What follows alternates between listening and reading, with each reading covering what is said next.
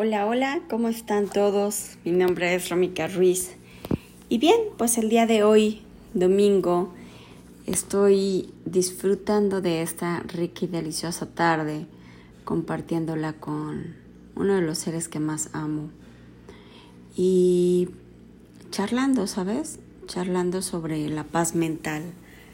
Cuando comienzas a tomar decisiones de romper vínculos que no suman a tu vida. Y yo quiero regalarte como esta reflexión para que te apoyes a, a sumar tus vínculos o si es preciso solamente a cerrarlos. Como por ejemplo casarte.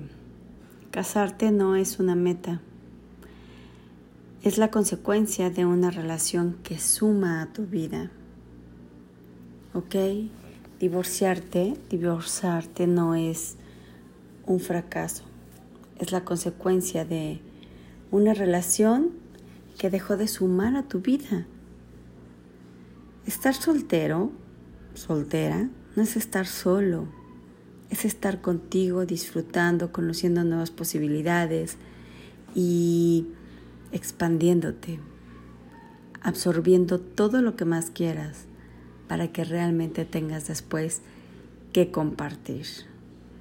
Estar en pareja o tener novio no es que te complete, es la oportunidad de compartir tu vida plena con alguien que también ya está feliz, ya está completo, ya está satisfecho.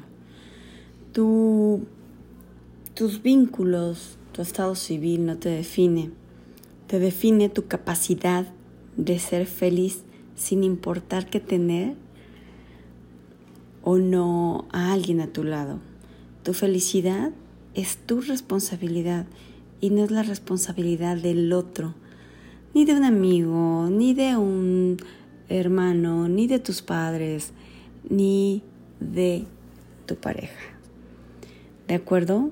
Los vínculos son amorosos y son por decisión, son por compartir, por disfrutar, por aprender, claro, ¿no? En, muchas veces en, en nuestra historia de vida tenemos diferentes experiencias y si aplicamos de una manera amorosa el entendimiento, pues podemos ver que hay relaciones que ya cumplieron su ciclo